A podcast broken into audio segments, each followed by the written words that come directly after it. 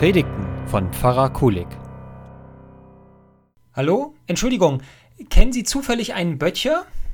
Böttcher? Ken kennen Sie jemanden mit diesem Beruf? Nein? Okay, macht nichts. Ähm, sind einige Ihrer Freunde vielleicht Köhler? Köhler? Auch nicht. Ach. Naja, aber hoffentlich können Sie mir bei meiner letzten Suche weiterhelfen. Ich suche einen Propheten, eine Prophetin. Kennen Sie einen Propheten, eine Prophetin?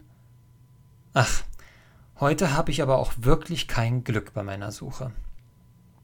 Vielleicht haben Sie diese Worte schon einmal gehört. Böttcher, Köhler und Prophet.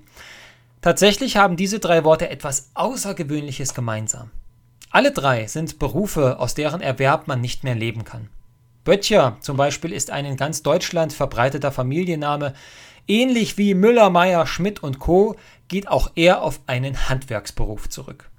Wer zum Berufsstand der Böttcher oder auch Böttger, Binder oder Küfer genannt gehört, der beherrscht das Handwerk, Fässer zu binden. Der traditionelle Beruf wird häufig in Verbindung mit Bierbrauern und Winzern genannt, weil diese die besten und wichtigsten Kunden des Böttchers waren. Den Köhler hingegen, den traf man damals in sehr waldreichen Gegenden in Deutschland an. Köhler hatten eine anspruchsvolle Arbeit. In ihren speziellen Öfen, da stellten sie Holzkohle aus Holz her und mussten hierfür Tag und Nacht schuften. Die Öfen mussten nämlich stets eine gleichbleibende Temperatur haben und kontinuierlich vor sich hinschwelen. Trotzdem genoss dieser Berufsstand wenig Ansehen. Köhler lebten meist zurückgezogen in Wäldern, wo sie ihrer rauchigen Arbeit ungestört nachgehen konnten. Und der Prophet? Prophet wurde man dadurch, dass man von Gott zum Propheten bestellt wurde. Meist war dies für die jeweiligen Menschen ein besonderes Erlebnis, in dem sie einen göttlichen Auftrag bekamen. Manche Propheten sahen auch ein Ereignis, von dem sie wussten, dass es eine Botschaft war, die Gott ihnen schickte. Die, die Propheten wurden, waren im Allgemeinen ganz normale Menschen der damaligen Zeit, wie zum Beispiel Großgrundbesitzer, Bauern, Hirten oder Priester. Im Jahr 2020 haben sich die Berufe gewaltig gewandelt. Dank einer LinkedIn-Studie von 2020 ist zu erfahren, was aktuelle Trendberufe sind. Dazu zählt der KI-Spezialist, der Data Engineer und der Chief Digital Officer.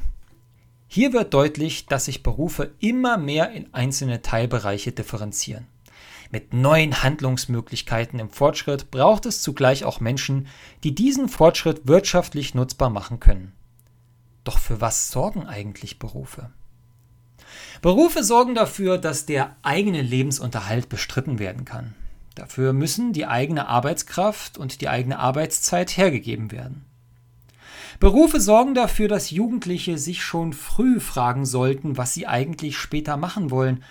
Grundsätzlich ist jeder Mensch frei darin zu wählen, welchen Berufsweg er folgt, aber die Gesellschaft macht aus diesem Kann ein Muss.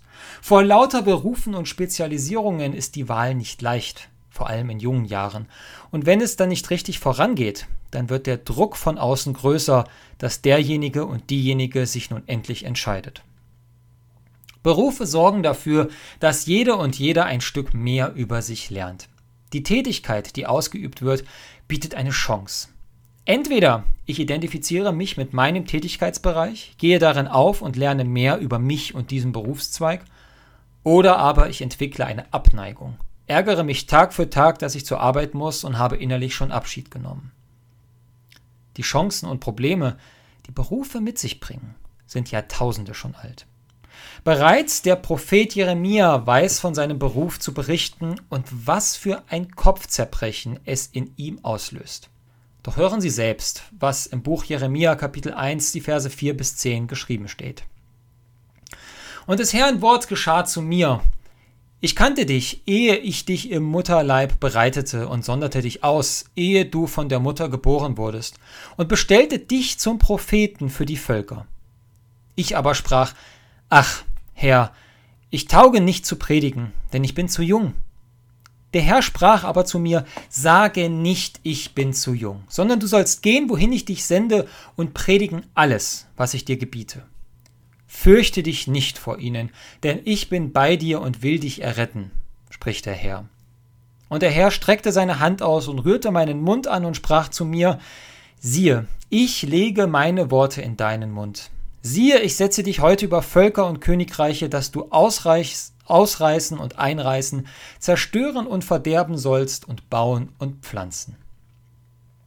Jeremia, Sohn eines Priesters, hat von ca. 627 bis 586 vor Christus gewirkt und war zur Zeit seiner Berufung, wie er sagt, zu jung. Er dachte sich, für den Beruf, da brauche ich mehr Erfahrung, mehr Weisheit, ein reiferes Alter.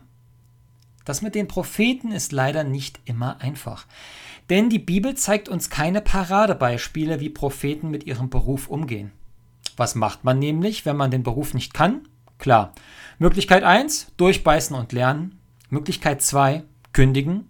Oder Möglichkeit 3, outsourcen. Also die eigene Tätigkeit auf wen anders übertragen. Nehmen wir zum Beispiel einen der bekanntesten Propheten, Moses. Oft wird beim brennenden Dornbusch vergessen, dass Moses erst einmal Gott Widerwort gehalten hat. Zuerst meint Moses, der Pharao wird meinen Worten nicht glauben. Dann heißt es, ach, ich kann nicht gut reden und Menschen überzeugen. Und schließlich sagt Moses, ach Herr, sende doch, wen du willst. Ab dem Zeitpunkt platzt Gott der Kragen und nicht Moses, sondern Aaron. Der Bruder von Moses muss als Verhandlungspartner für den Pharao herhalten. Warum? Weil Moses seinem Beruf nicht gewachsen ist und er kurzerhand eine der wichtigsten Aufgaben des Prophetentums geoutsourced hat, nämlich das Reden. Bei Jeremia ist es ähnlich. Gott erkennt direkt, dass er unsicher ist, dass er Hilfe braucht, und so legt Gott seine Worte in Jeremias Mund. Ihm wird also kräftig unter die Arme gegriffen. Er wird in den kommenden Jahrzehnten seinem Beruf gerecht, weil Gott ihm die Worte schenkt, die er zu sagen hat. Die Geschichte zeigt mir, es geht nicht darum, zu 120 Prozent bis zur Gesundheitsschädigung aus eigener Kraft seinem Beruf gerecht zu werden. Dieser ist eigentlich gar nicht das Entscheidende, um mit Gott verbunden zu sein und sich an ihn wenden zu können. Immerhin geht Gott nicht durch die Straßen und entscheidet darüber, wer Bäcker, Hedgefondsmanager oder Prophet wird. Nein, bei den Propheten geht es zuerst nicht um ihren Beruf, sondern um ihre Berufung. Anders als der Beruf ist die Berufung ein Ideal sowie eine emotionale Verbundenheit zu demjenigen, der dich ruft. Abraham, Mose, Jeremia, Saul, David, Petrus, Paulus, ja, sie alle werden von Gott zu Gott gerufen.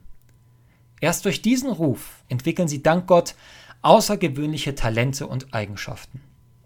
Jeremia zum Beispiel, von dem wir schon gehört haben, erlebt das Ende von Juda hautnah mit. Er sieht, wie 587 vor Christus sein Volk deportiert wird, wobei er die Entscheidung hat, nach Babylon mitzureisen oder in den Ruinen seiner Heimat zu bleiben.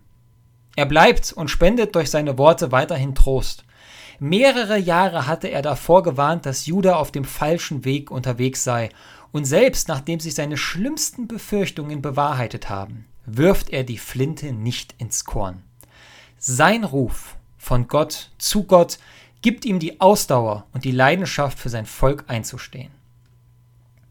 Das Geheimnis der Berufung ist, dass sie eigentlich keine große Nummer ist. Wenn jemand sagt, ich stehe auf, frühstücke etwas, mach mich fertig und gehe an die Arbeit, da bin ich dann den ganzen Tag. Im Sommer verbringe ich den Abend im Garten, im Winter schaue ich zu, dass die Sachen im Haushalt in Ordnung kommen. Drei Wochen im Jahr, die fahre ich in Urlaub, am liebsten nach Griechenland und wenn das Geld knapp ist, dann einfach in den bayerischen Wald. Das ist mein Leben. Genau dann werde ich sagen, ja. Und vielleicht ist genau das die Berufung.